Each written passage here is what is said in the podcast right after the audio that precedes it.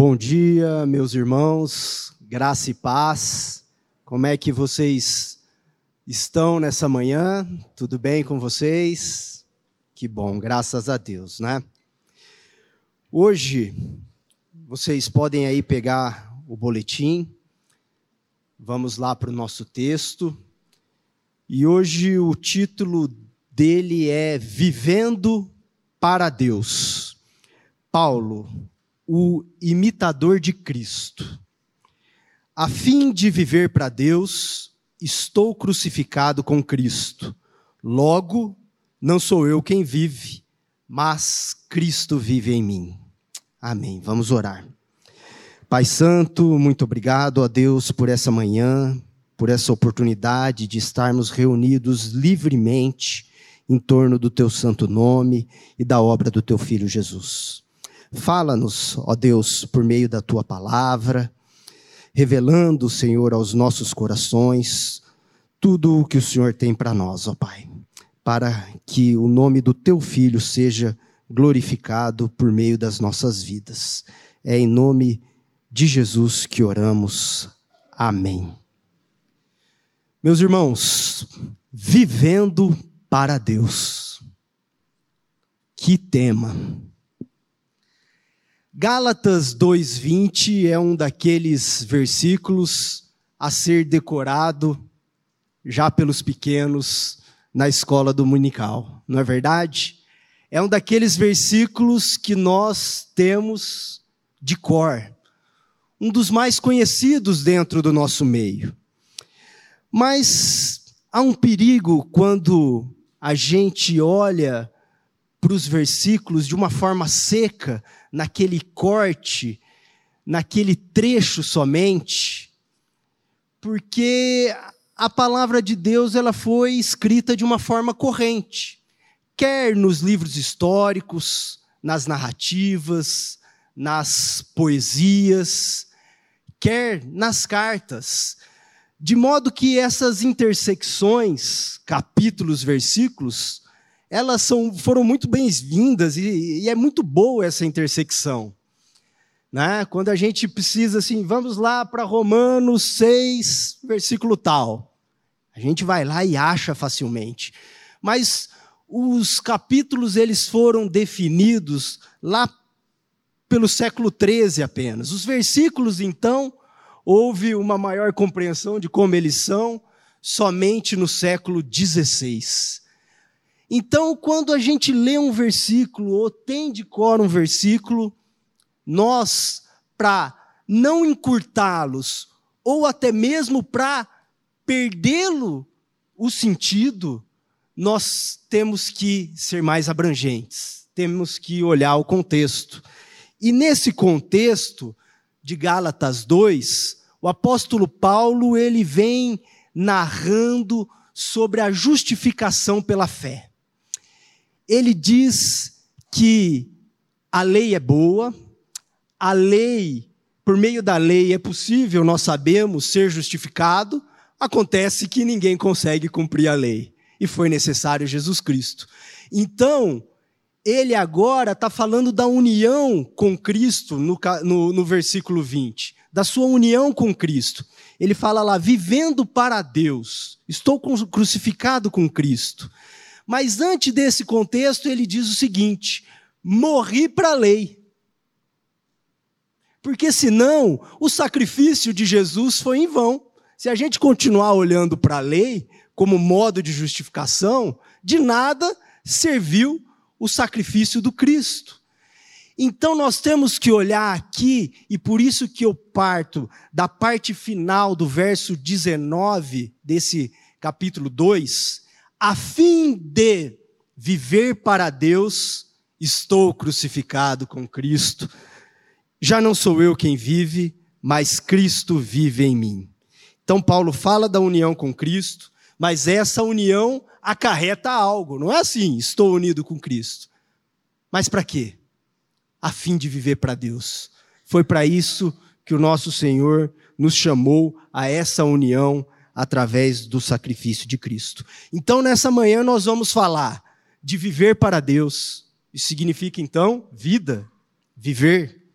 nós vamos falar de encontro com Jesus, dessa caminhada que se inicia a partir de então, observando tudo isso em Paulo, como de fato foi um homem imitador de Cristo. Vamos ao nosso texto. A sentença, a vida é uma só, é um axioma famoso, indica a aceitação geral que a vida deve ser aproveitada ao máximo, que não se deve perder as chances que oportunizam a felicidade, pois a vida é única e breve. Então, a máxima é: aproveite a vida. No entanto, esse aproveitamento aponta para uma vida em torno do eu, centralizada egoisticamente no indivíduo encismado e seus prazeres. Quem não conhece aqui essa expressão? A vida é uma só. E de fato é uma expressão muito antiga. No século IV antes de Cristo, a toada da vida já era essa, em torno do homem e seus prazeres. Os hedonistas, como escola filosófica, já tinham o sentido de que a vida é a busca do prazer e do prazer extremo. Não importa o meio, um olhar muito utilitarista. Não importa o que, eu busco o prazer e é ali que eu encontro a felicidade. Não só essa escola, existe também os epicuristas, que naquele contexto filosófico, ou seja, já 400 anos antes de Cristo, narrava que realmente a vida tem razão quando se busca os prazeres. Mas em Epicuro se encontra um prazer mais moderado, o prazer numa, num relacionamento de uma boa amizade, num afeto familiar, mas coloca aqui o prazer como centro da vida. Quem nunca ouviu a expressão carpe diem? Aproveite o dia. Essa expressão foi cunhada pelo poeta romano Horácio, que viveu de 65 antes de Cristo até 8 antes de Cristo, ou seja, quase contemporâneo ao nosso Senhor. E ele, no seu livro de Odes, o livro 11, poema número 1, escreve Carpe diem. E diz ele lá: colha o dia e confie, e confie pouco no amanhã. Essa é a toada daqueles que têm a vida centralizada em si. Mas seguimos aqui com o texto. Todavia, a marca da vida cristã corre em outra mão, qual seja, no prazer em amar a Deus sobre tudo e no proveito em amar ao próximo como a si mesmo. Ora, segundo o ensino de Jesus, a vida cristã é voltada a Deus e ao próximo. Portanto, o desejo particular deve ser inclinado, submetido em amor. No primeiro parágrafo, nós temos uma vida em si mesmada, voltada para si, em que deixa a vida me levar, é a toada, é o cântico desse povo, e o que importa é a busca da a, a minha felicidade. Ah, mas e a minha felicidade? E o homem, na sua natureza, ele é egoísta, voltado para si. Mas a união com Cristo, e é isso que nós estamos falando hoje, daqui em diante, de um viver para Deus, na sua união com Cristo, a vida muda ela é voltada para fora, para Deus e para o próximo. Esse centro de gravidade que o ser humano acha que é si, que acha que o sol gira em torno dele e não da terra, muda. Na união com Cristo, a nossa vida é voltada a Deus e ao próximo. E como é difícil aprender isso na caminhada. Então, aquele ego inflado, que quer ser servido, não é? Coisa mais gostosa, cruzar o pé no sofá e aguardar, né? Mas esse ego inflado, ele toma um outro exemplo em Jesus, que abaixa-se e lava os pés. Inclusive, lava os pés de Judas, sabendo que seria em seguida traído. Então, esse ego majorado, que gosta de ser servido, em Cristo Jesus, vai se voltar para fora e aprender a servir. O cristão, então, ou filho de Deus, melhor dizendo, eu prefiro essa expressão, é aquele que diminui.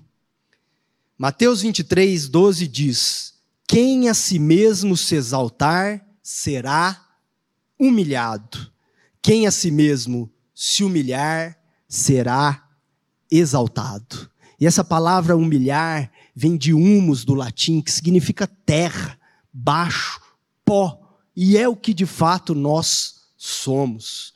Né? Eu lembro aqui também as bem-aventuranças, o Sermão do Monte, quando Jesus prega a uma multidão e ele diz: Bem-aventurado, felizes os humildes de espírito, porque deles é o reino dos céus. O cristão começa aqui. E o que, que é o humilde de espírito? O que significa isso? Aquele que reconhece quem é o grande em espírito, aquele que abaixa, que sabe que é pequeno. Isso é ser humilde em espírito, reconhecer o Criador como seu Senhor.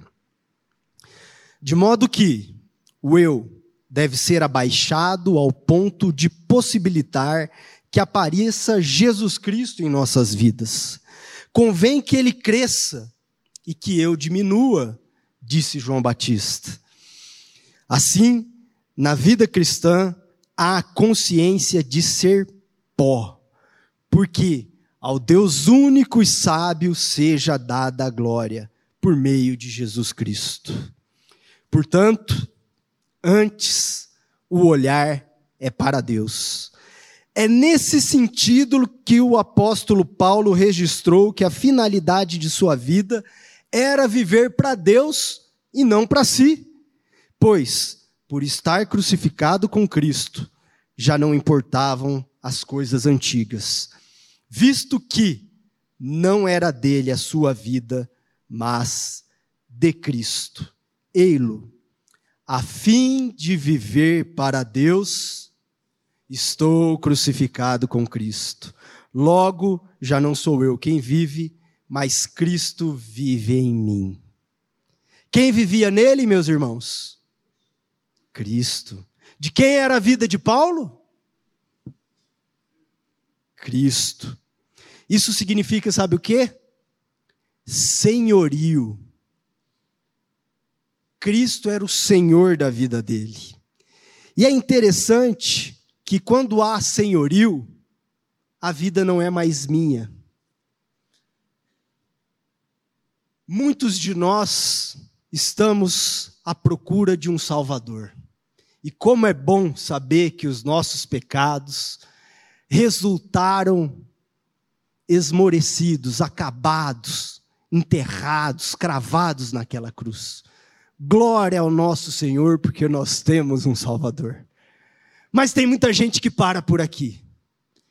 E o Jesus Cristo não é apenas o Salvador, ele é sim, mas ele é Senhor e quer ser Senhor das nossas vidas. Mas, enquanto eu sou Senhor da minha vida, prevalece, reina a minha vontade. Não há espaço para o senhorio de Jesus Cristo. Enquanto a vida for minha, não tem espaço para viver para Deus nessa união com Cristo. Assim, ao Paulo viver para Deus, consequentemente o próximo também tomou relevo. Como disse, procure em tudo ser agradável a todos, não buscando meu próprio interesse, mas o de muitos, para que sejam salvos. Olha o que Paulo diz: não procuro o meu próprio interesse. Olha a negação do eu, a vida voltada para Deus e para o próximo. Não é mais o meu interesse para o qual eu vivo, mas para muitos, para que sejam salvos. Pessoal, eu preciso fazer aqui um parêntese, um alerta, para que não haja uma compreensão a respeito aqui de uma ênfase maior a Paulo, já que nós vamos tratar muito nesse, nessa manhã sobre a vida de Paulo. Paulo, de fato, é um exemplo considerável para nós. Ele tem uma teologia assertiva. Boa parte do Novo Testamento é escrito por ele. É assertiva porque essa teologia é cristocêntrica e não foge uma vírgula da cruz. E mais do que isso, além desse exemplo que nós temos de Paulo, ele foi profícuo em pregar o evangelho e teve uma vida prática. Ele uniu a praxis dentro de tudo isso. Ele era crucificado com Cristo. Isso é fato. Porém, o significado aqui de olhar para Paulo é encontrar Jesus. A ênfase, meus irmãos, a importância aqui é porque ele era imitador de Cristo. Então, o nosso estudo aqui é encontrar na vida de Paulo Jesus, que Cristo vivia nele.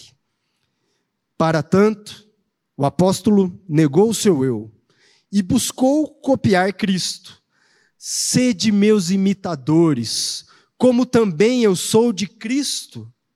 Ele diz lá à igreja de Coríntio, em 1 Coríntios, tanto no capítulo 1, quanto ele repete isso no capítulo 4.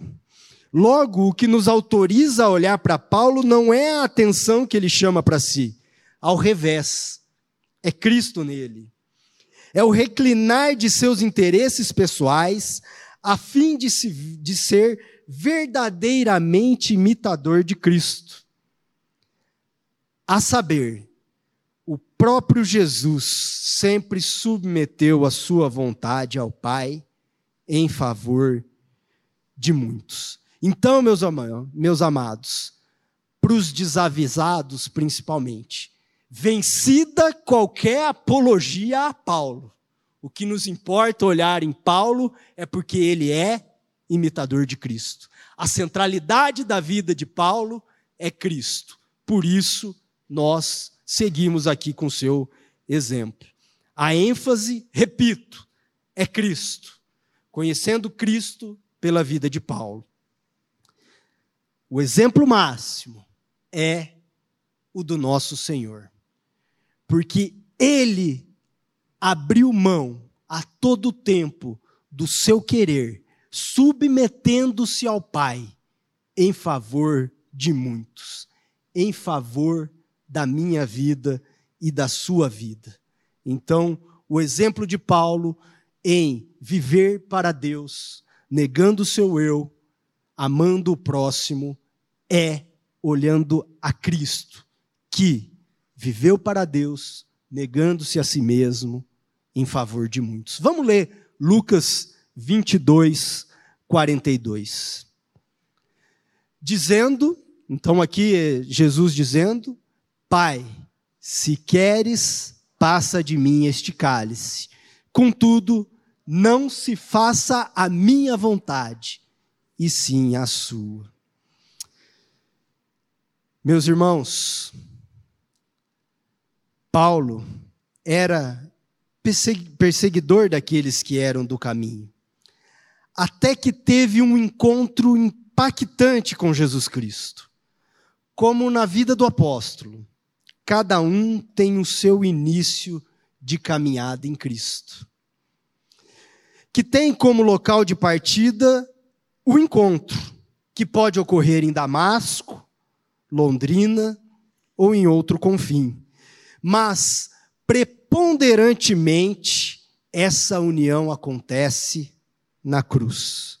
Nessa senda, assim como ocorreu com Paulo, quando Cristo vem ao encontro de alguém, os olhos cegos são abertos, o hostil fica cheio do Espírito Santo e é transformado em instrumento para levar o nome de Jesus Cristo.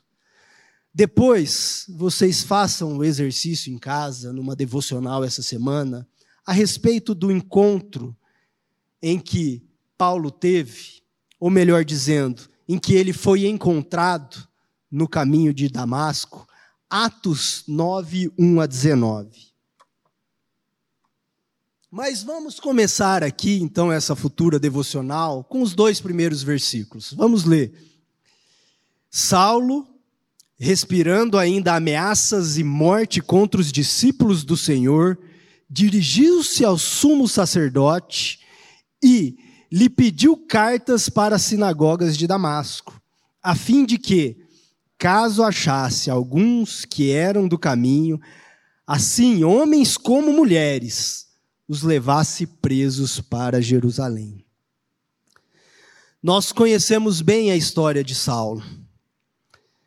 E ele, ainda respirando ameaças de morte, toma rumo a Damasco para levar presos aqueles que eram do caminho, que eram do Jesus, inclusive os discípulos se encontrasse.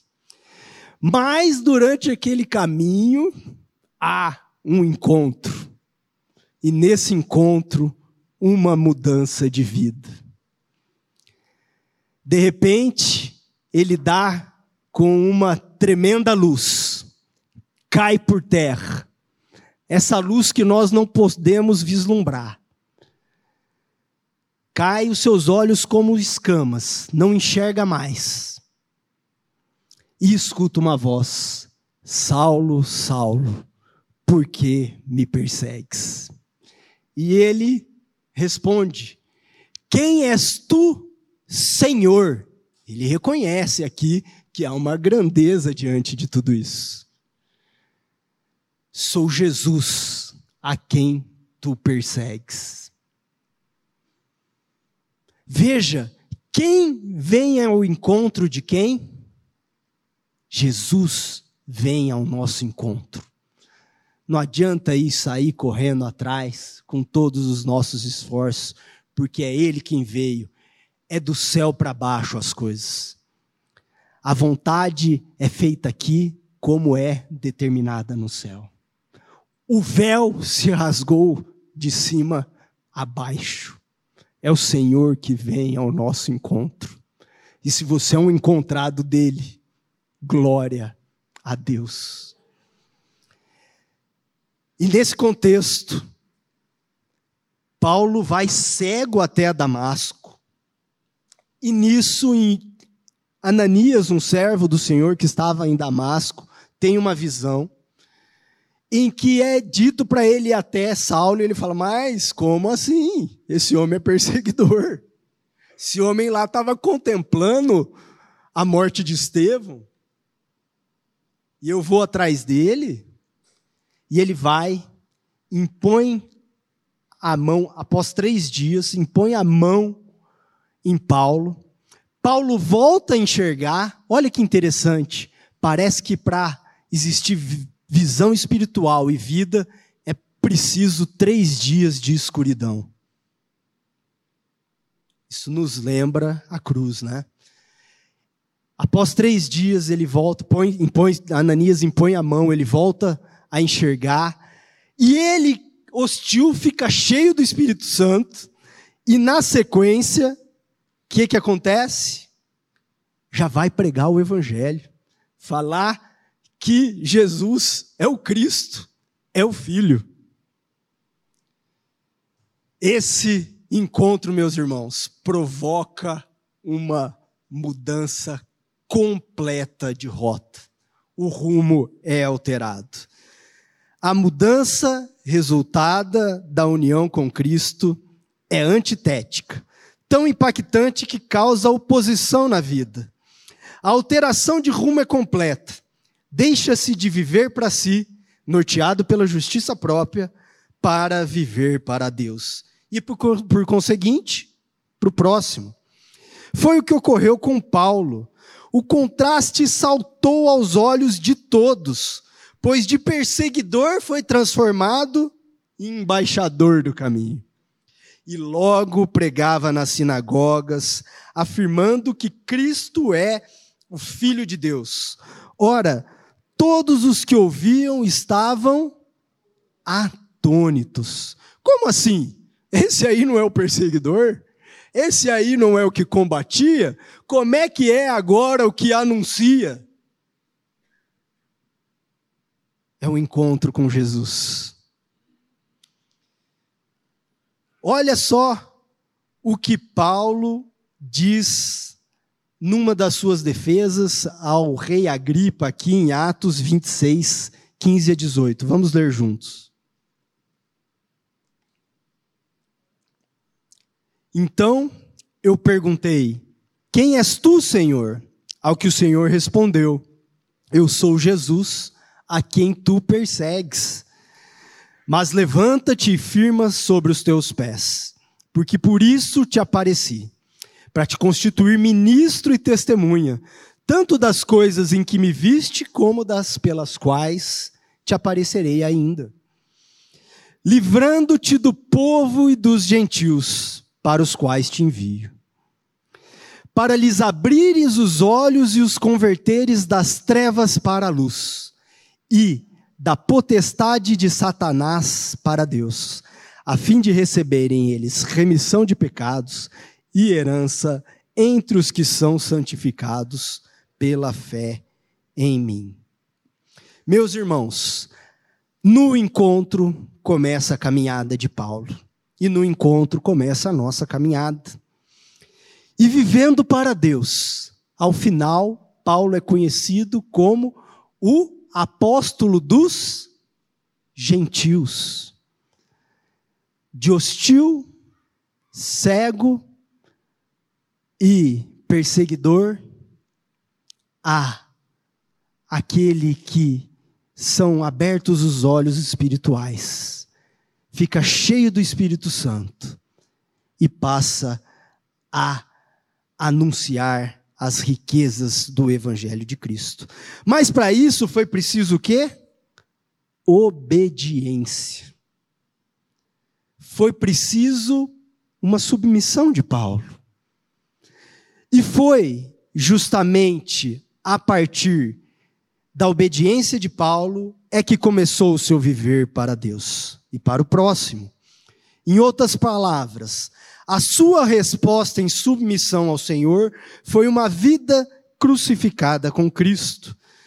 Não fui desobediente à visão celestial, mas anunciei primeiramente aos de Damasco e em Jerusalém por toda a região da Judéia e aos gentios que se arrependessem e se convertessem a Deus, praticando obras dignas de arrependimento.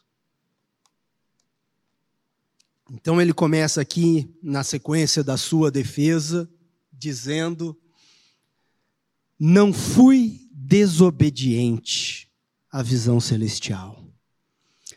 Meus irmãos, o ABCD do cristão é obedecer. Não há outro. Viver para Deus é submeter-se à vontade do Pai. É morrer para si.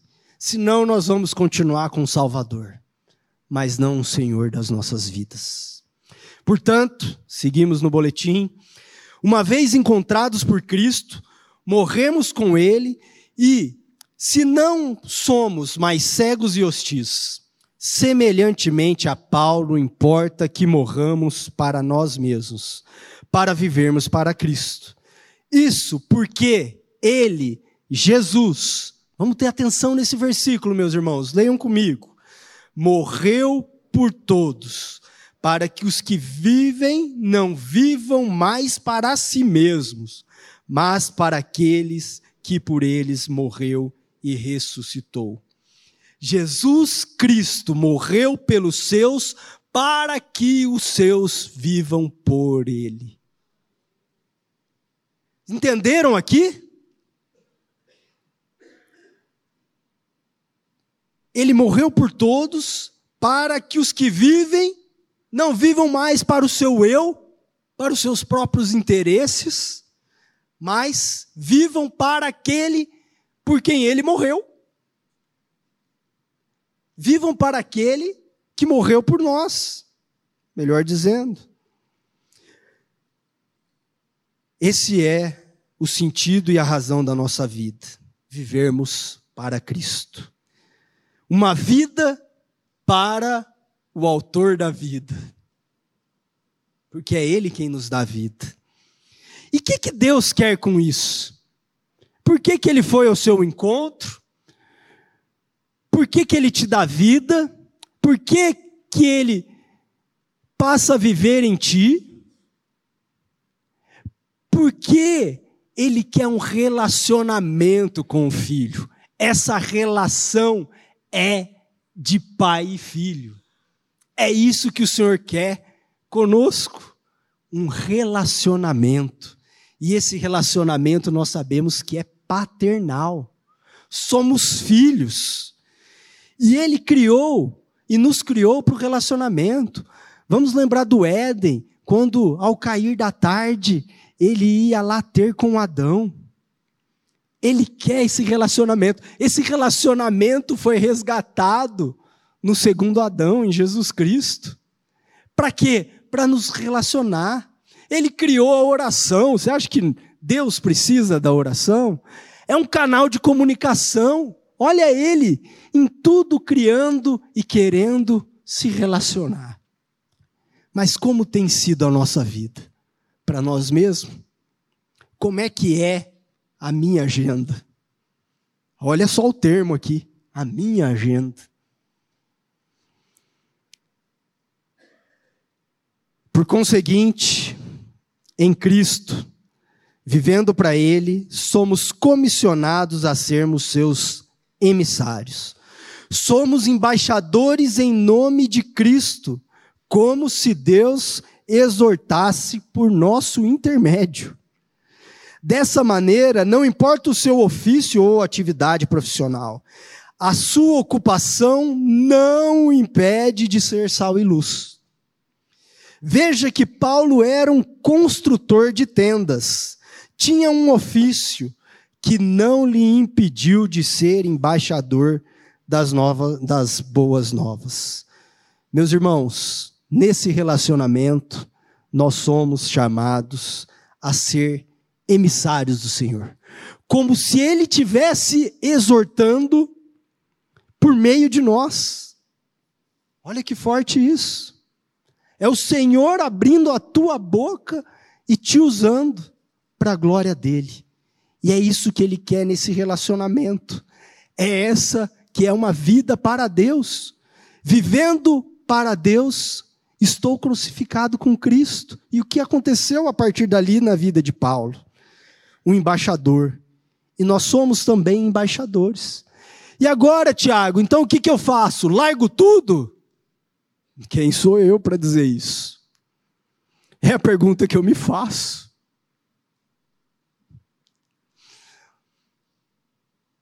Paulo continuou construindo tendas. Nós podemos glorificar o nosso Senhor por meio do nosso ofício, a dona de casa, através da sua vizinha, dos seus amigos. Mas nós, como pecadores, destinados ao inferno, salvos pela alegria que é o Senhor, não temos outra circunstância a não olhar e passar a vida anunciando essa alegria aos outros. Esse encontro é tamanho, é de tanto significado, que não pode passar em branco, senão não foi encontro. Ele tem que ter consequências na sua vida. E ele provoca esse amor a explodir, a transbordar, a desbordar do seu vaso para alcançar outras vidas. Esse é o significado que nasce desse relacionamento. Vai largar tudo? Não sei, pode ser que a sua vida seja, de fato, para um sacerdócio eclesiástico. Mas todos nós, a todos nós recai o sacerdócio universal. Isso foi muito bom, muito bem pontuado na reforma por Lutero. Cabe a todos os crentes o sacerdócio. Assim, meus irmãos, seguimos com o texto mortos para nós mesmos e vivendo para Deus, uma vez cientes da incumbência do sacerdócio universal em favor do ministério da reconciliação, para anunciar o evangelho de Jesus Cristo a toda criatura, não podemos ser negligentes em cumprir a grande comissão legada por Jesus Cristo: fazer discípulos de todas as nações. No entanto, uma advertência é necessária com a disposição em obedecer, ao morrer para si mesmo e viver para Deus e para o próximo, vem o início da trajetória, a ser percorrida como embaixadores de Cristo. E conjuntamente com essa trajetória, as inerentes felicidades e dificuldades do trajeto. Meus irmãos, foi encontrado por Cristo, começou a sua caminhada vão, serão só flores? Para não dizer que eu não falei de flores. Paulo teve alegrias na sua vida. Nós podemos ver o relacionamento dele com Timóteo, em que ele tem um afeto paternal com Tito. Ele gozou de bons relacionamentos. Ele mesmo diz: alegrai-vos, mas em quem? No Senhor. Mais uma vez vos digo: alegrai-vos no Senhor. Mas onde estava a alegria de Paulo? Mas a vida de Paulo não foi fácil, não. Teve alegrias? Tem. Mas teve muita porretada. Não foram poucos. Mas vale a gente olhar para as dificuldades. Quer como ensino para as nossas vidas, e elas vêm. Quantos irmãos sofrendo com saúde, com saúde de parentes, com filhos que desgarraram, com problemas familiares e tantas outras circunstâncias que abalam a nossa vida, que trazem sofrimento e às vezes até adoentam a nossa alma. De fato, é bom olhar porque pode ser que nós passamos a vida não perseguidos como Paulo, mas encorajados, olhando o que ele passou. Mas há também uma igreja perseguida, meus irmãos, que não sai na capa do jornal, que não interessa à mídia. No último relatório da missão Portas Abertas, que pegou um período, talvez acho que de maio de 2021 a maio de 2022, esse relatório de 2022, cerca de 6 mil cristãos foram mortos nesse período. Eu fiz a conta, não é que eu sou bom em matemática. Meus irmãos, em média, hoje estão morrendo ou morrerão 16 irmãos. Assumindo que Jesus é o seu Salvador, não negando a Cristo. 16 pessoas vão morrer hoje. Há uma igreja perseguida que não sai na mídia global. Seguimos aqui. Nessa toada, mais além das alegrias que Paulo certamente gozou no caminho, Vale dar relevo como ele, vivendo para Deus, atravessou inúmeros percalços pela causa de Cristo. O que inclui prisões, perseguições, sofrimentos e por fim o seu martírio. Conta-se que fora decapitado em Roma. De fato, a vida de Paulo é marcada por várias aflições, as quais, no mínimo, servem-nos como ensino ou, a depender do viver para Deus, literalmente, como encorajamento.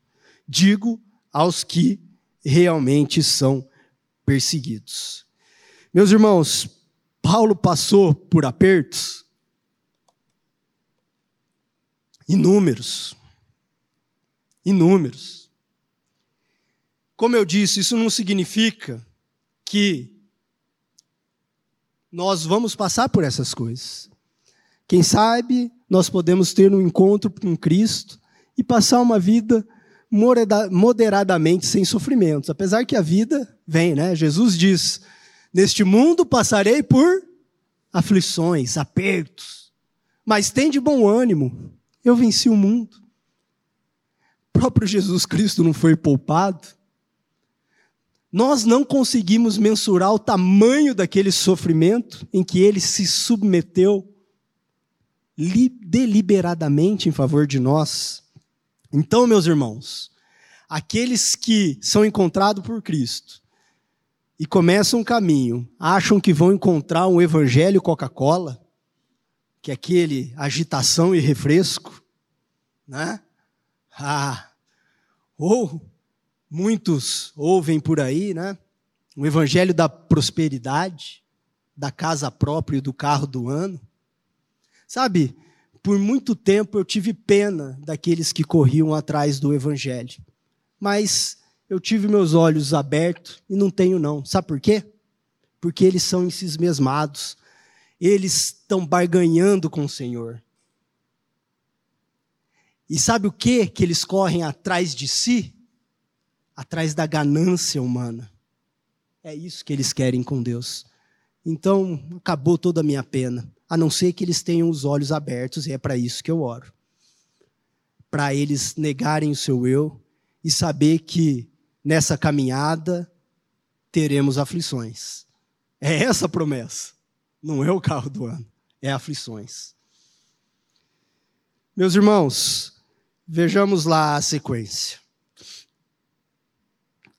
Vejamos os anos finais da vida de Paulo, que, após ser preso em Jerusalém, sob a imputação de ser o maior dos agitadores da seita dos nazarenos, e, numa sucessão de acusações e defesas, foi espancado, açoitado, vítima de tentativa de emboscada contra a vida, por fim, em que pese a possibilidade de ser solto, apelou a César em obediência a Deus e, após mais de dois anos preso em Cesareia, foi enviado a Roma em uma embarcação e teve uma travessia temerosa. Confesso que eu não achei o termo certo para essa travessia, mas ela é horripilante. Vamos tratar aqui, vamos dar um pulo, né? Nós falamos do, do início da caminhada de Paulo, mas o tempo que nós temos, Paulo teve uma caminhada longa com o Senhor, mas vamos aqui para os, talvez os últimos oito anos de Paulo. Paulo, ele vai ao templo em Jerusalém, depois de ter passado em missões pela Ásia, e aí, quando ele está no templo, chegam judeus que justamente vinham da Ásia e falavam: opa, pera lá, esse aí é o agitador dos nazarenos. Agarram ele, Paulo é preso e passa por uma sucessão de acusação. Ele é espancado, espancado, repito, e aí ele fala sobre Cristo ao povo, fala aos, aos sacerdotes, nessa consequência, nesse tempo que dura o seu processo. Depois fala ao sinédrio. Depois ele fala aos governadores Félix, que o mantém preso durante dois anos. Quando muda, vem Festo, e aí Festo ouve de novo a Paulo. Então Paulo fala sobre o encontro dele em Damasco, e sobre Jesus ser o Cristo e o Filho do Senhor em todas essas oportunidades presos. Na segunda oportunidade, quando ele faz a sua defesa junto ao sinédrio, um anjo lhe aparece e diz: Importa que testemunhe em Roma. Então, Paulo, que podia ser solto porque não era encontrado fora o núcleo judaico, né? nós, nós estamos num contexto em que a Palestina estava sob o império de Roma. Dentro do olhar jurídico romano, e Paulo, como romano que era, não lhe foi imputada, encontrada culpa, mas mesmo assim ele apela, ou seja, vivendo para Deus, ele abre mão de ser solto, ele apela porque importava que ele testemunhasse em Roma. Olha só o que Paulo fala de tudo isso, e isso ele fala em 2 Coríntios 12, 10. Vamos ler 2 Coríntios 12, 10, por favor.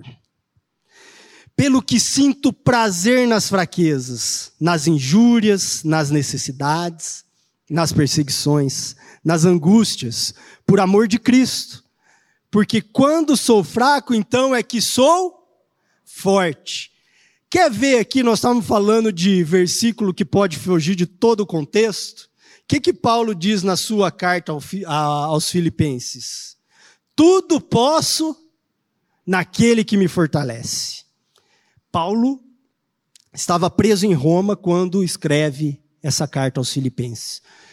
E Paulo está dizendo justamente desse contexto: tudo posso.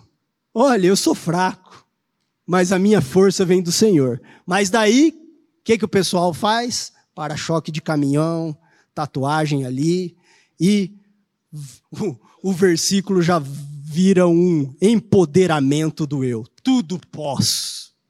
Pode nada, meu irmão. Pode nada. Quem pode é o Senhor, que é forte. E se você acha que você pode, Ele vai te fazer fraco. Vai te moer, fazer pó para reconstruir esse vaso. Não há quem se achegue ao Evangelho achando que é honesto e que é forte e que é bom. Não há um, um sequer. Finalmente, em Roma, em uma espécie de prisão domiciliar, sob a guarda imperial, Paulo convocou os judeus da cidade, de modo que em sua residência pregou para um grande número de pessoas. Expôs sobre o reino de Deus e a esperança de Israel. Durante dois anos, livremente, mesmo estando preso, anunciou o evangelho com toda intrepidez, oportunidade que ensinou as coisas referente ao Senhor Jesus Cristo. Meus irmãos, a palavra diz que depois de três dias que chegou em Roma, Paulo, depois de ter passado por tudo aquilo, uma travessia onde houve um naufrágio, onde foi parar numa ilha com nativos, onde quase foi picado por uma, por uma, por uma serpente. Três dias depois a Bíblia diz: olha que interessante, três dias depois já começa a anunciar, olha três dias de novo. Por que, que será que ela registra isso, né? Quando vem a vida? Após três dias. Ele começa a anunciar o evangelho aos principais judeus de Roma. E, durante esse tempo, importava que ele testemunhasse em Roma. Ainda que pudesse ter sido solto. Ele vivendo uma vida para Deus, porque estava crucificado com Cristo, abriu mão dos seus próprios interesses, em amor a Deus e amor ao próximo.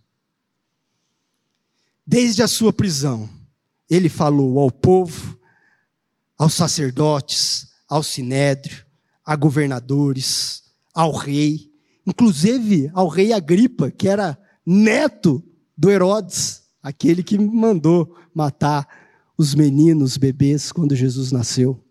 Falou ao neto de Herodes. E agora, na capital do império. E o interessante, vamos ler Filipenses 4, 22. Vamos ver quem é evangelizado aqui quando ele está em Roma. Filipenses 4, 22.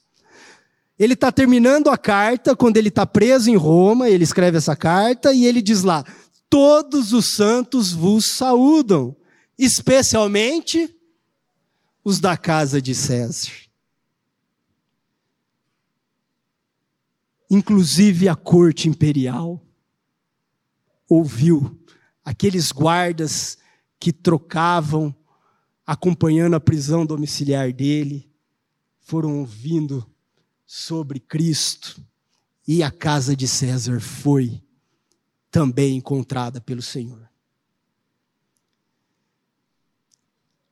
Mais além das profundezas aflições da travessia da vida e o seu penoso trajeto, negando-se a si mesmo e vivendo para Deus e para o próximo, o embaixador de Cristo anunciou as insondáveis riquezas do Evangelho na capital do império. Inclusive, ali proclamou para os gentios, judeus e os da casa de César. Cumpriu o propósito de Deus a ele, posto que lhe importava que testemunhasse em Roma, como revelado por um anjo quando estava preso em Cesareia. E por isso apelou a César, assim manteve-se em cadeias por Cristo e em amor ao próximo. Esses anos, desde a prisão em Jerusalém até os seus dias em Roma, foram os últimos da vida de Paulo. Nada afáveis, por sinal. A Bíblia não registra a sua morte, mas é muito provável que ocorreu não muito tempo depois, ainda em Roma. De toda sorte, nessa época, Paulo já vislumbrava que a caminhada estava praticamente completada e a coroa da justiça lhe estava guardada, pois assim assinalou na sua última carta. Segunda Timóteo é a última carta que Paulo escreve. Quanto a mim, estou sendo já oferecido por libação, e o tempo da minha partida é chegado. Combati o bom combate, completei a carreira, guardei a fé. Agora a coroa da justiça me está guardada a qual o Senhor reto juiz me dará naquele dia. E não somente a mim, mas também a todos quantos amam a vinda, a sua vinda. Você ama a vida do Senhor? Está guardada a coroa da justiça para você. Você ama a vinda do Senhor? Paulo morreu em Roma. Não preso, porque ele ficou preso dois anos. Provavelmente ele foi absolvido, viveu um pouco mais. Mas aí vem um incendiário Nero em 64, põe fogo em Roma, culpa os cristãos. Provavelmente os cristãos passam a ser perseguidos e provavelmente Paulo, um pouco ou além desse contexto, morre decapitado. Uns dizem no ano 65, outro ano 68, mas em torno disso diz a tradição né, que ele morre decapitado, não está na Bíblia. Paulo termina essa carta, então, ali, dizendo: completei a carreira. Mas um dia ele iniciou o caminho. Teve um tempo de estudo, fez viagens missionárias, escreveu cartas, esteve preso por causa de Cristo, preparou líderes, completou a carreira e nos cita nessa completude de que a coroa da vida nos está guardada. Ele só nos cita, quem inclui é Jesus. Como é que está o propósito de Deus para a tua vida, meu irmão? Tem prevalecido a vontade dele? Ou oh, pergunta difícil para mim. Como é que vai a sua carreira? voltamos aqui. Independente do momento da vida, se o viver para Deus está no estágio anterior ao encontro, já fica a advertência. No encontro, no caminho ou no final, a vida deve ser aproveitada. Mas, certo que, uma vez crucificado com Cristo, já não sou eu quem vive, mas Cristo vive em mim. Sempre cientes que o viver para Deus acarreta mudanças.